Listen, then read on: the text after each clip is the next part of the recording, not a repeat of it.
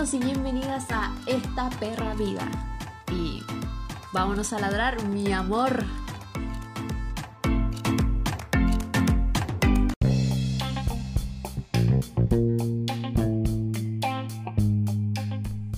Muy buenos días, muy buenas tardes, buenos días, buenas tardes. Hola, ¿qué tal? ¿Cómo están? Hoy estamos con energía. Sí, señor. Sí, señor. Hoy estamos con energía, aunque el tema que vamos a hablar no requiere de tanta energía. Seamos sinceros, seamos honestos, seamos transparentes. Aunque pensándolo bien, sí requiere de energía. Energía porque es de superación, es de, de soltar, gente, soltar. Así que reformulándolo sí requiere de energía. Pero bueno, el día de hoy, primero que nada, como siempre, agradecerles por ser parte de esto, por acompañarme, por escucharme y, y por todos los comentarios bonitos que me están llegando por diversos lugares. Así que un beso enorme a todos y vamos a comenzar porque ya llevo un minuto hablando. Es impresionante, gente. Es realmente impresionante cómo puedo hablar tanto. Pero vamos a hablar el día de hoy del desamor. No quiero que lloren, no quiero que se acuerden de ese ex que los hizo sufrir. O bueno, sí, háganlo. Háganlo, lloren, córtense las venas. No, no, mentira, no lo hagan no lo hagan. Pero si quieren sufrir, suframos juntos. Vamos por una copa de vino, vamos por un pote con helado, unas galletitas, unas papitas fritas, lo que se les antoje. Lo que para ustedes sea mejor cuando se trata de depresión. Así que vamos por nuestro kit y volvamos hablar de este tema que hoy nos convoca. Hablar de desamor suele referirse a los amores fallidos, pero a un nivel pasional, a un amor de pareja. Aunque también los podemos asociar a otro tipo de afectos, ¿verdad? Pero en su generalidad suele ocuparse para este tipo de amor, para el amor de pareja, para el amor pasional, para las relaciones. Y no solo desamor de, de infidelidades, también está el desamor por un amor no correspondido, por un amor que nunca se pudo dar, por amores prohibidos, diría Selena. Por un sinfín de cosas, ¿verdad? Hay muchas variantes dentro del desamor. Así que si no entras en una categoría, de seguro entras en la otra, mi amor. Porque sí. Yo creo que la mayoría hemos tenido algún desamor. En distintos grados en la escala de Mercalli, pero todos hemos tenido algún desamor. Así que hoy vamos a hablar de algunos de esos tipos de desamor y cómo, cómo nos enfrentamos, cómo cada persona se enfrenta a esos duelos y las cosas estúpidas que hacemos cuando estamos viviendo esos duelos. Porque es como la mejor parte. Porque está, es como está la etapa del sufrimiento, la etapa de la depresión, luego la negación y luego el living la vida loca la recaída y después se vuelve a la depresión hasta que después de un largo tiempo se suele superar. Pero no todas las personas siguen este patrón y por eso estamos hoy aquí. Porque muchas personas, conversando de la vida, ¿verdad? Llegamos a este punto. Llegábamos a plantearnos cómo todos reaccionamos de una manera distinta cómo influyen un montón de cosas, de situaciones y los contextos en los que se encuentre cada pareja para que al momento de la ruptura se generen ciertos comportamientos, ciertas emociones y pensamientos, ¿por qué no? Así que ahora vamos a hablar y vamos a partir con las infidelidades. Duele, la verdad es que duele, pero vamos a partir por aquí. Y es que creo que este es uno de los desamores que más fuerte pega. Porque ya tiene que ver mucho con otras cosas.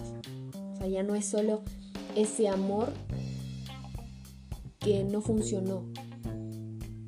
Porque no necesariamente por una infidelidad el amor se acaba. Muchas veces el amor continúa de cualquiera cualquier parte, ¿verdad? ya sea hombre, mujer, da lo mismo. Pero eh, la infidelidad tiene que ver con una ruptura en la confianza. Y creo que eso es lo que duele más. Porque es, el amor puede continuar, pero se ve opacado por ese sentir que te traicionaron, que fallaron todo lo que tenían, lo que habían construido, que lo echaron todo por la borda. Claramente depende mucho el tipo de relación, cómo se hayan manejado, cuánto tiempo llevaban, etc. Pero para mi parecer, desde mi perspectiva, ese desamor que viene después de una infidelidad brutal. Brutal, porque se inicia una montaña rusa de emociones, de, sensaciones, de sentimientos, de, de todo, de todo, hasta nuestro pelo sufre, todo sufre en esa montaña rusa que se inicia después de una ruptura por una infidelidad. Es terrible, es terrible. Y de hecho, antes de continuar, les voy a leer un monólogo que encontré hace muchísimo tiempo que habla de algo similar. Y me pareció súper interesante traerlo hoy a colación, como dirían, ya que estamos hablando de, en este momento de la infidelidad. Así que vamos con él. No tengo el nombre de la autora, si no le daría el crédito, ¿verdad? Pero claramente no lo escribí yo, así que no me voy a dar las partes de que el monólogo es mío, ¿verdad? Pero se llama Conozco a este tipo de hombres. Sí, está escrito desde la perspectiva de una mujer, pero tampoco se ofenda. O sea, también hay mujeres infieles. Eh, aquí es, para los dos lados. Pero en este caso vamos a, atacar a, este sujeto que inspiró este texto. Te refieres a ese de ahí, el de la americana oscura. Sí, es guapo y parece simpático, divertido, pero no. Conozco a esa clase de hombres. Son hombres encantadores que luego resultan tener una cara oculta.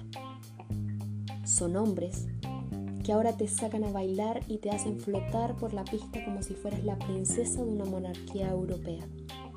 Luego te llevan afuera y te dicen las cosas más bonitas del mundo a la luz de la luna.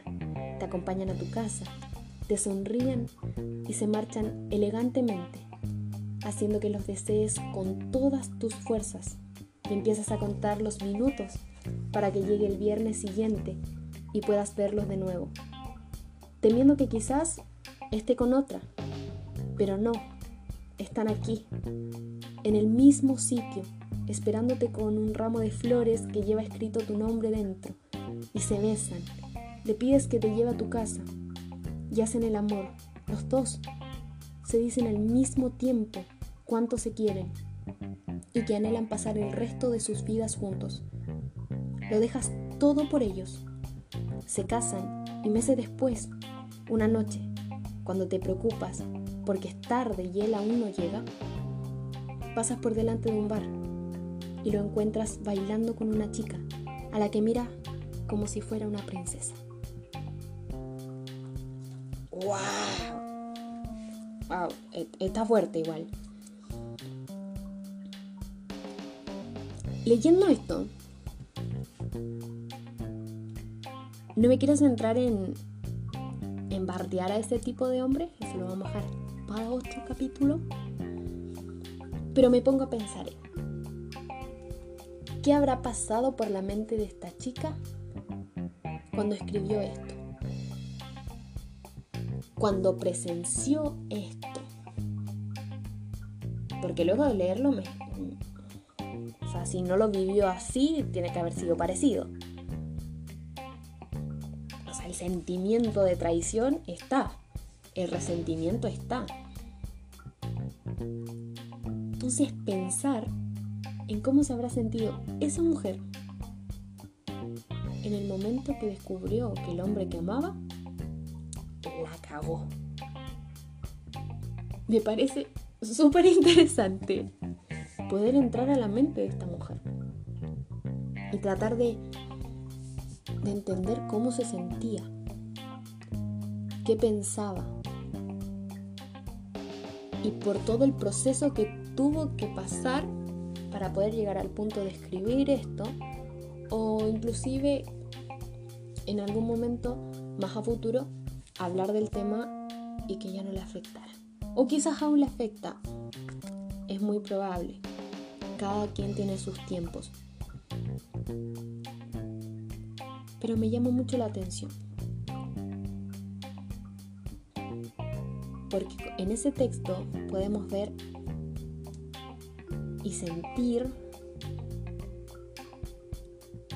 el desazón, el, el desamor, la traición. Y es que en una parte dice, lo dejas todo por ir con él. Y creo que hay muchas personas, del sexo que sea, que cuando se enfrentan a una relación, dejan atrás muchas cosas por intentar sacar a flote esa relación. Y sentir que lo diste todo, que transaste muchas cosas, que pensaste siempre en un futuro juntos para que luego vengan y te claven un puñal por la espalda. O darte cuenta de que mientras tú te sentías el ser más dichoso del mundo, porque había alguien que te consideraba única o único, que estaba dispuesto a todo por ti, realmente era así con todas. O sea, tú eras una princesa, pero resulta que tenía al mágico mundo de Disney, ¿verdad? Y está fuerte, porque seguro esta chica cuando lo descubrió, tiene que haber entrado en una depresión brígida. Tiene que haber si yo fuera ella, yo me hubiese tirado en mi cama sin levantarme un día entero llenándome de helado viendo Harry Potter. ¿Por qué? Está muy. es muy común, o ahora está muy en boga el hecho de decirle a todo el mundo como, no, tú puedes, tú, tú eres luchona, en el caso de las mujeres, o en el caso de los hombres como que hay que seguir, que hay que salir adelante, que no hay que llorar por ningún hueón o por ninguna mina. Que hay que darle, sí, pero seamos honestos. Por más que uno tenga esa actitud perra con la vida, por más que uno diga, no, yo soy chingón, yo soy chingona, yo puedo con esto, puedo con lo otro, hay momentos en que si las cosas te afectan, tienes que dejar que te afecten o incluso no puedes evitar que te tengan ahí en la tristeza. Porque así como en esta vida hay felicidad, también hay tristeza. Así como reímos, también lloramos. Y si el sentimiento era grande o era profundo, es válido detenerse un momento vivir el duelo, el cual puede durar lo que cada quien estime conveniente. Porque aquí no estamos para juzgar ese tipo de cosas. O está el que encontró a su marido con otra y a las dos horas ya está viviendo la vida como si nada. Cambió de página, siguió adelante y probablemente se encontró a otro. Pero hay otras personas que en esa misma situación pasan meses tratando de superar esos sentimientos, esa, esa pérdida de confianza. Y es que no se pierde solo la confianza en la persona que te traiciona. Se pierde la confianza en, en muchísimas cosas, en muchísimas personas. Porque en ese momento que uno está sumido en el dolor, en la traición y en el sentirse víctima de la situación, nos cegamos y comenzamos a creer que todos nos quieren hacer daño que todos son iguales y que nadie vale la pena. Y ahí es cuando empiezan los cierres de ciclo. Lo digo así porque hay diversos tipos de cierres de ciclo. Diversos cierres de ciclo. Unos muy buenos, unos buenísimos y otros no tanto. Hay otros que... Uh, terapia. Porque a veces es necesario.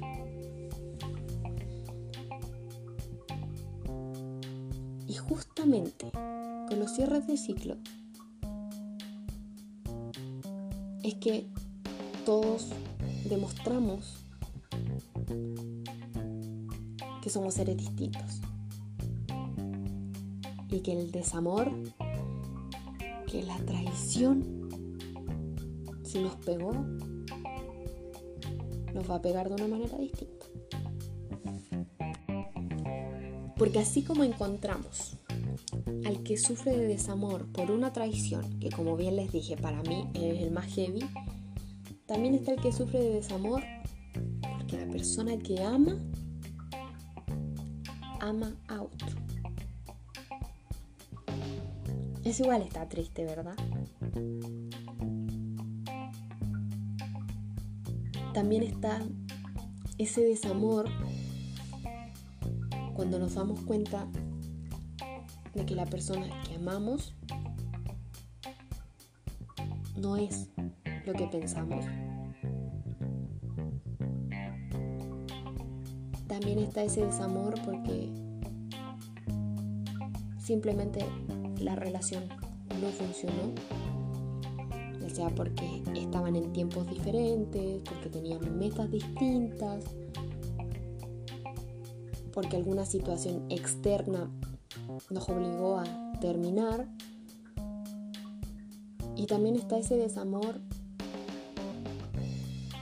por amores prohibidos, ¿viste? Hay los amores de telenovela.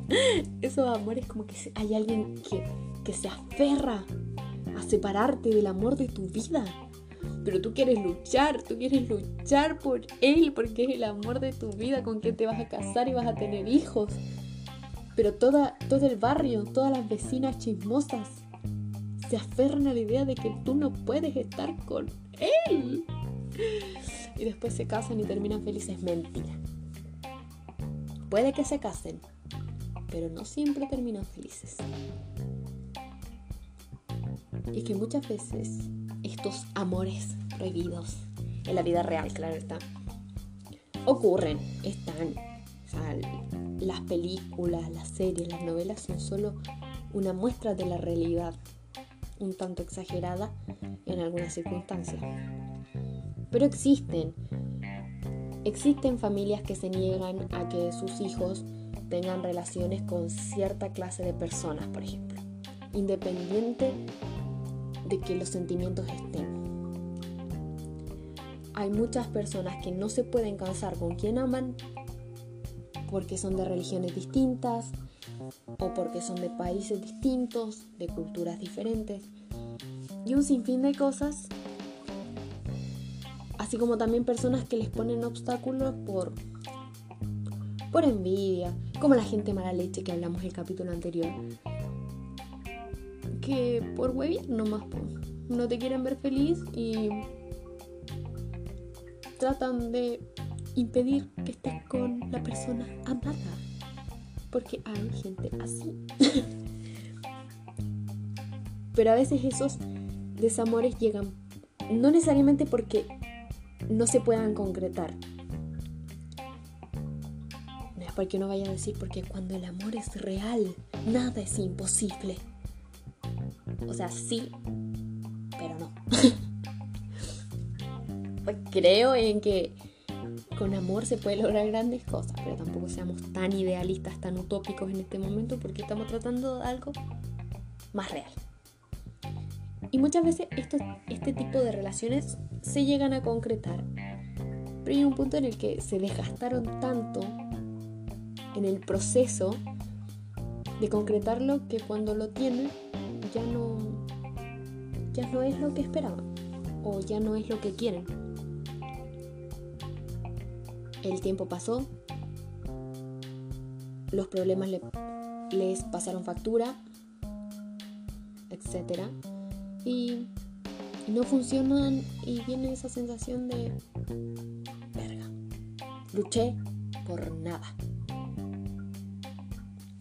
Y ahí es cuando todos estos tipos de desamores, si es que ustedes encuentran alguno más, adelante, plantéelo también junto conmigo porque para eso estamos, para pensar todos juntos. Ahí con todo se une. En el, desde mi punto de vista, el desamor viene de esa sensación de que luchamos por ese sentimiento no concretamos nada, o que luchamos tanto por tener algo que lo conseguimos pero se nos escapó de las manos. Y en algunos casos no queda nada, en otros queda algo incompleto. Y es cuando empezamos a sufrir y nos empezamos a lamentar. Hay muchas personas que pasan por la etapa de culparse, de sentir que ellos son los culpables, que por su culpa la relación no funcionó, que por su culpa el otro se fue, por su culpa el otro te engañó. Y muchas veces no es así. O sea, las relaciones son de dos. Y ambas partes llegan a tener un punto de responsabilidad. Entre paréntesis, dependiendo del caso. Dependiendo del caso. Hay situaciones en las que solo una parte tiene la culpa, pero no podemos señalar. No sin saber los antecedentes, Señor. Pero continuemos. Entonces, es ese, ese, sentimiento de culpa lo lleva a hacer muchísimas cosas en contra de sí mismos o en contra de quienes los rodean. También están los que pasan por esta negación inmediata, como el decir, sí, estoy de la verga, estoy pasando súper mal, pero nadie se puede enterar. Para el mundo yo estoy bien. Entonces salen a la calle y niegan todo lo que sienten, niegan el dolor que tienen dentro. Y siguen viviendo. Pero cuando llegan a su casa, se dan cuenta de que por más que quieran fingir, por más que cuando salgan a la calle digan que todo está bien, las cosas no están bien. Están en el proceso probablemente. Pero el taparlo no lo, no lo alivia, no lo evita. Y vuelve el dolor. Y es un ciclo constante. También están los que intentan aliviar el dolor con sustancias de todo tipo. Comida, alcohol, droga. O que, o que simplemente empiezan a vivir la vida loca. Esta ansiada vida loca. Que creo que a todos nos ha llegado ese momento en que terminamos con alguna relación o cerramos un ciclo y queremos tomar hasta ver a Cristo. Y no a Cristo así nomás. Ver a Cristo resucitado. Queremos irnos de joda, queremos romper todo. Imparables. Y no hay nada peor. No hay nada peor que pasar un desamor con resaca. Porque ahí no solo viene el famosísimo no tomo nunca más. Muchas veces viene con el extraño a mi ex. Soy inútil. Me siento mal. Quisiera volver el tiempo atrás. Y se arma un caldo de cabeza que te lo encargo. Y así cada quien tiene su manera de enfrentar ese duelo en el momento, la decisión que se toma en el momento. Es como, bueno, se terminó todo y se toma una decisión. Bueno, terminamos o me di cuenta de que esta relación no va a funcionar o este amor prohibido no se va a concretar y tomamos una decisión. Y el desamor nos lleva a tomar unas decisiones tan de la perra. Unas decisiones. Ay Dios. Agárrame confesada. Porque unas decisiones porque aquí vamos a hablar a calzón quitado. Y uno con desamor. Y si le sumamos el alcohol. Y si le sumamos los malos consejos. Y si le sumamos esas ganas que no sé de dónde salen, pero como de, de demostrarle al otro que uno está bien. Como no sé, yo no sufro por ti. Y se juntan esas cuatro cosas, se potencian, se multiplican y te hacen hacer estupideces. Muchas estupideces. Y dentro de esas estupideces, perdón, tenía sed. Quiero dejar en claro que no me estoy alcoholizando. Ah, se los propuse en un inicio, pero si me alcoholizara no podría... No, esta conversación sería muy lejos, muy lejos. Pero continuemos. Dentro de las estupideces que uno comete por el desamor, porque no somos nosotros, la culpa la tiene el desamor, gente. Está precisamente eso,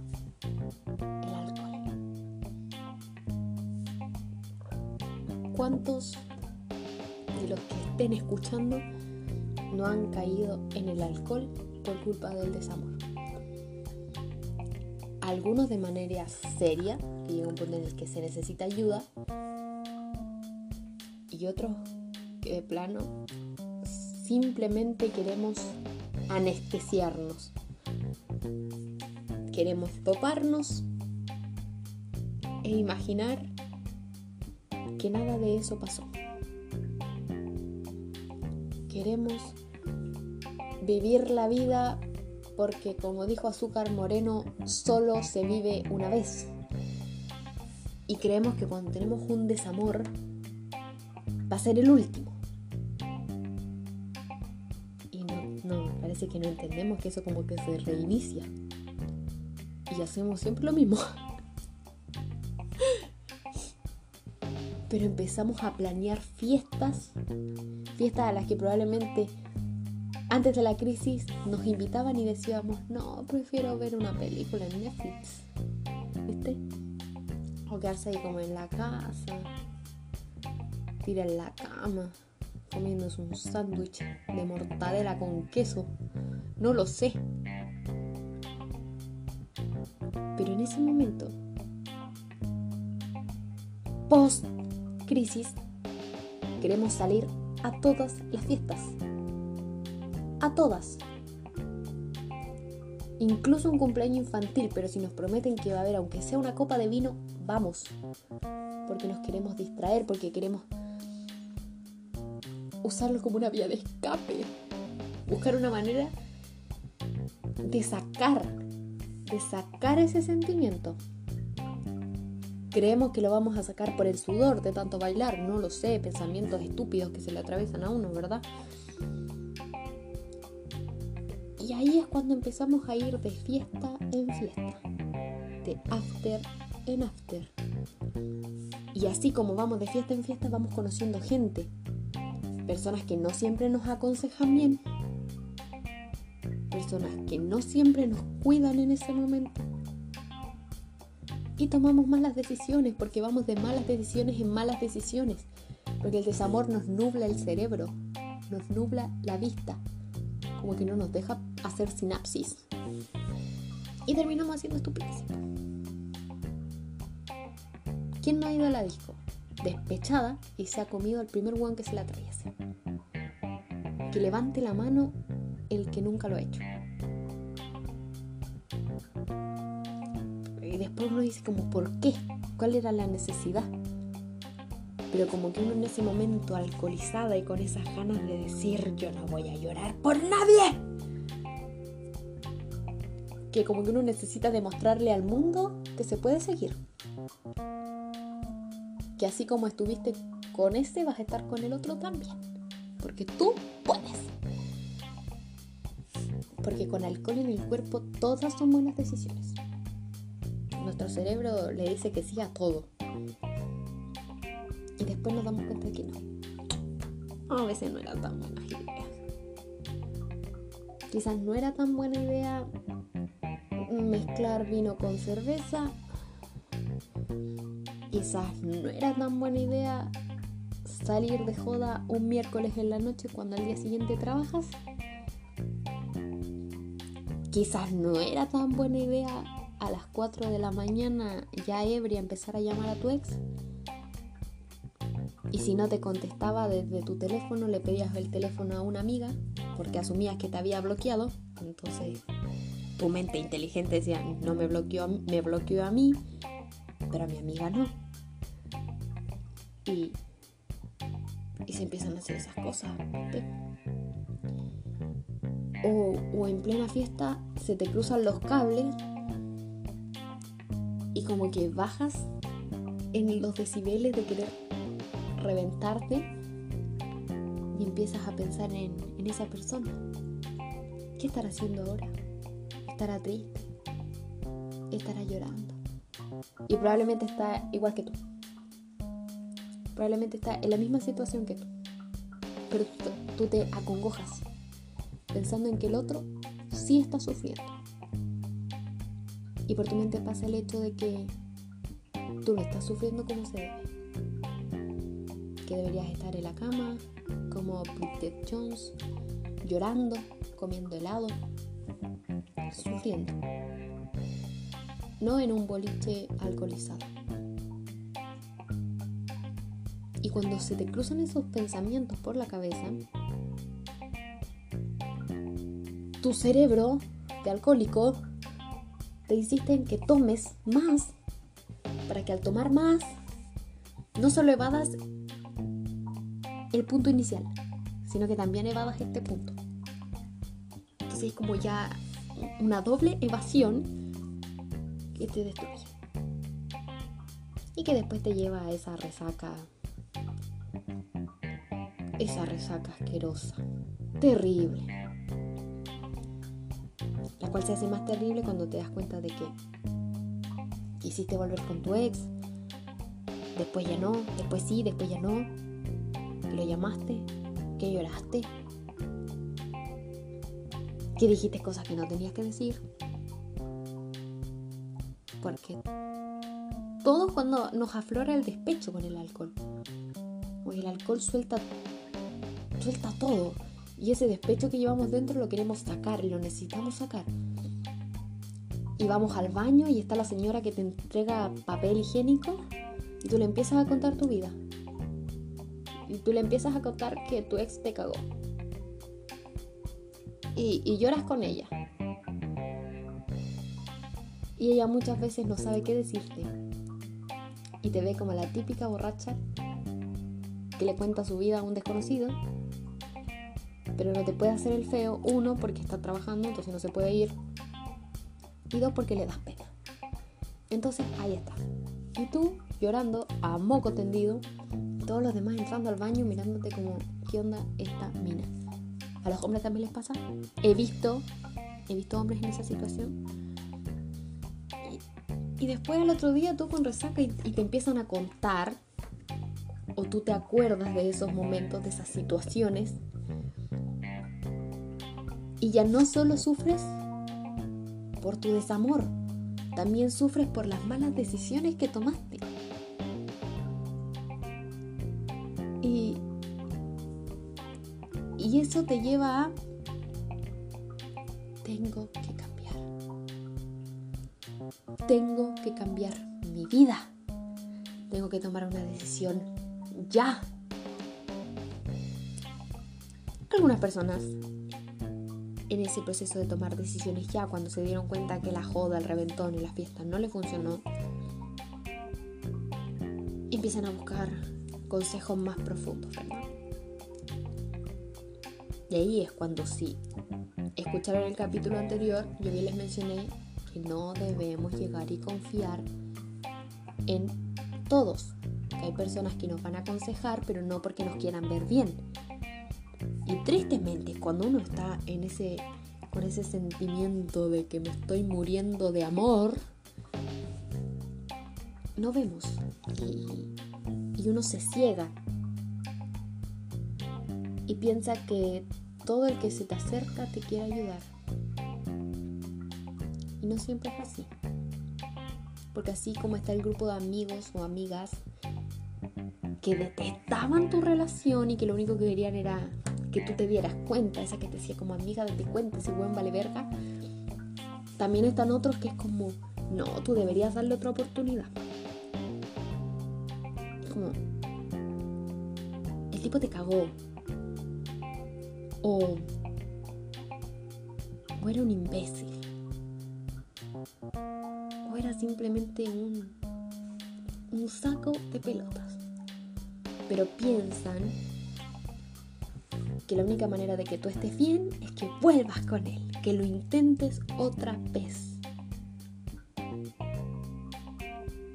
O también están los otros consejos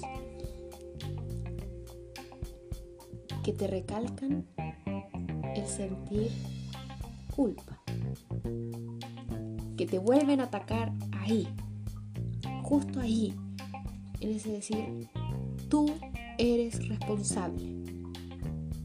La culpa es tuya. Tú no diste lo suficiente, tú no escuchaste lo suficiente, tú no fuiste suficiente. Y cuando uno está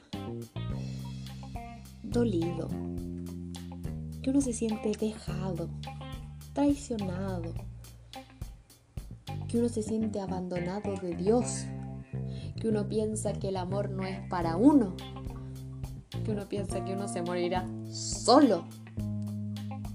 Te llega un consejo así, te matan.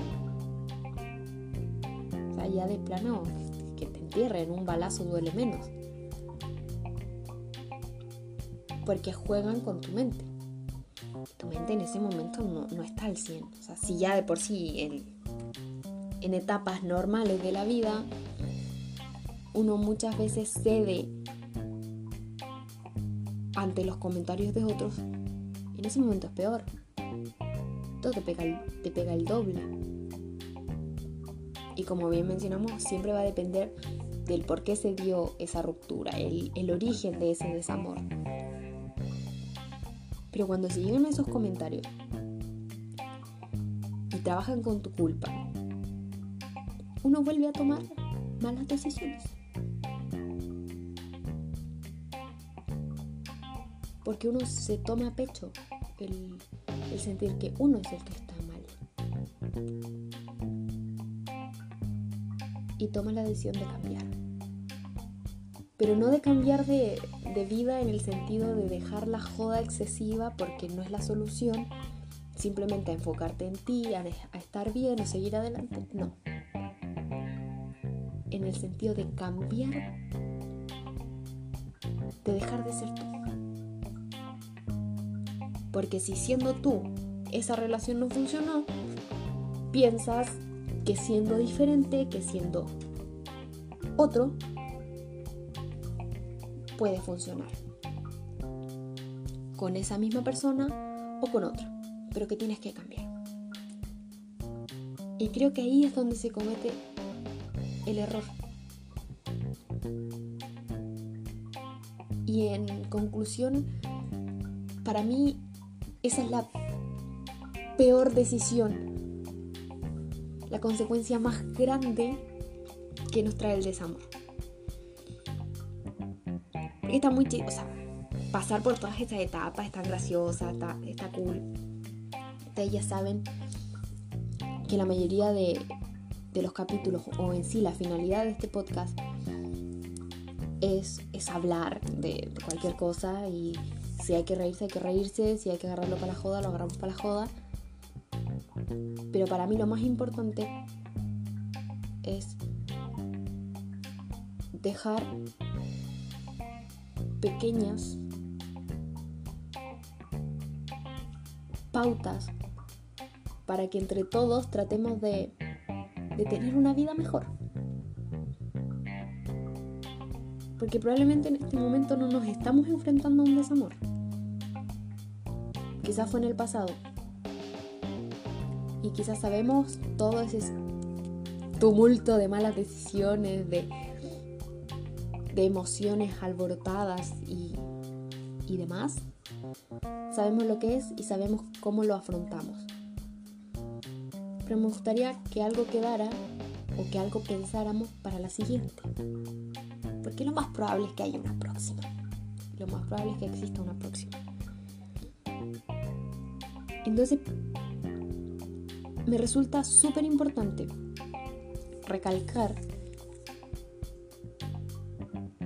que después del desamor, tomar esa decisión de cerrar el ciclo, pero cambiando, es la peor. Y no me refiero a ese, ay, voy a cerrar el ciclo, me tiño el pelo. Voy a cerrar el ciclo y cambio mi, mi ropa. Porque bueno, uno se puede cortar el pelo, se puede teñir, se puede cambiar la forma de vestir en diversos momentos y no necesariamente por un desamor. Y es cosa de cada uno, va en, en tu sentir, en tu pensar y es tu vida. Pero cuando uno, producto de un desamor, se plantea el hecho de cambiar de una manera profunda, de cambiar tu forma de hablar, tu forma de pensar, de cambiar tu esencia, es donde se comete el error. Y me encantaría el día de mañana que alguien me dijera, sabes que sí, tuve un desamor, después me, me quise alcoholizar, pasé por el querer volver con ella o volver con él, tuve malas ideas, la pasé mal, lloré, sufrí, reí, etc porque volvemos a reiterar, son etapas normales, son etapas que a veces son necesarias, son momentos que no es que uno disfrute sufrir, pero quizás sirven para darse cuenta de que hay algo mejor, que no era, no era lo ideal para ti en ese momento. O que hay que, que seguir adelante y hay que crecer. Hay que crecer emocionalmente. Pero que aún así no dejaron de ser quienes eran. Porque la solución a un desamor no es dejar de ser tú. Porque quien te ame te va a amar tal cual, tal cual eres.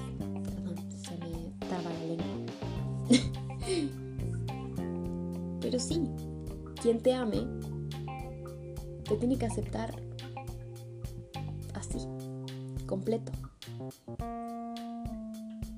Porque de eso se trata el amor. Sí, hay momentos de los que uno dice, mm, debería bajarle un poquito a mi, a mi neura, quizás a mi mal genio, o, o ser un poco más cariñoso, más afectuoso, etc. O sea, todos podemos mejorar y trabajar por ser mejores personas. Y más si estamos en una pareja eh, con una pareja, en una relación y queremos que, que funcione y que perdure. Todos podemos trabajar para que eso funcione y que sea mejor. Siempre ambas partes. Pero no perder nuestra esencia. No podemos permitir que por evitar una ruptura, por evitar un desamor, por evitar que nos dejen, cambiemos porque entonces no estamos entendiendo nada. Porque si nos vemos en la obligación de cambiar es porque esa persona no era para nosotros. Y lo que no es para ti, ni aunque te pongas, como dicen. Y es que si deseas que te amen, no pierdas el rumbo de tu corazón. Solo aquello que eres has de ser y aquello que no eres, no. Así, en el mundo, tu modo sutil, tu gracia, tu bellísimo ser serán objeto de elogio sin fin y el amor un sencillo deber. Esto lo dijo Edgar Allan Poe, que creo que él sí que sabe de desamores.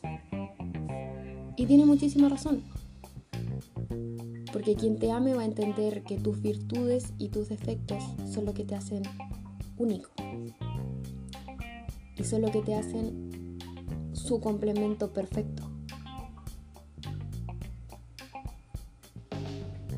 Porque la idea de estar en una relación no es siempre poner el parche antes de la herida. La idea es que todo fluya que sea un sentimiento bonito que florezca día a día y donde ambas partes se amen por completo y busquen un fin en común, no donde estén constantemente tratando de cambiarse el uno al otro. Por eso les digo, los desamores van y vienen, los amores de igual modo. Pero no dejemos de brillar, no dejemos de ser nosotros mismos. Porque así no nos vamos a dar ni cuenta cuando llegue ese amor que tenemos destinado en cualquier forma y en cualquier momento, pero va a llegar.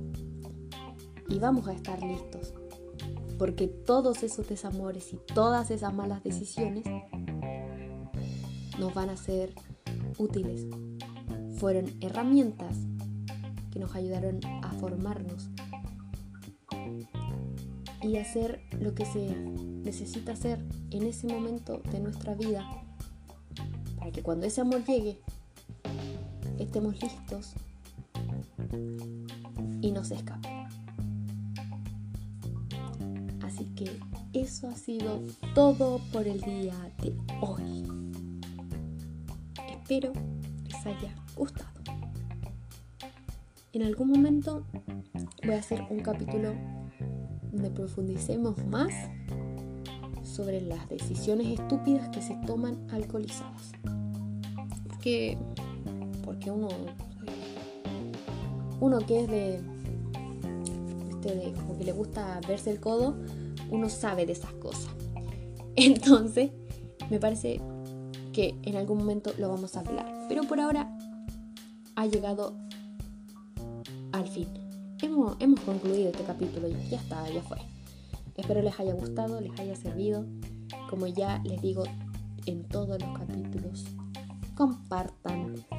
Si tienen algún comentario, alguna sugerencia, mándenme un mensajito a través de mis redes sociales, las cuales les dejo en la descripción de cada capítulo. Y solo quiero recordarles que los quiero mucho y que estén muy atentos, muy, muy, muy atentos, porque entre el capítulo que viene y el subsiguiente vamos a estar haciendo cositas súper entretenidas. Hay una entrevista. Ah, que ahora soy entrevistadora. No, pero se viene una entrevista súper interesante.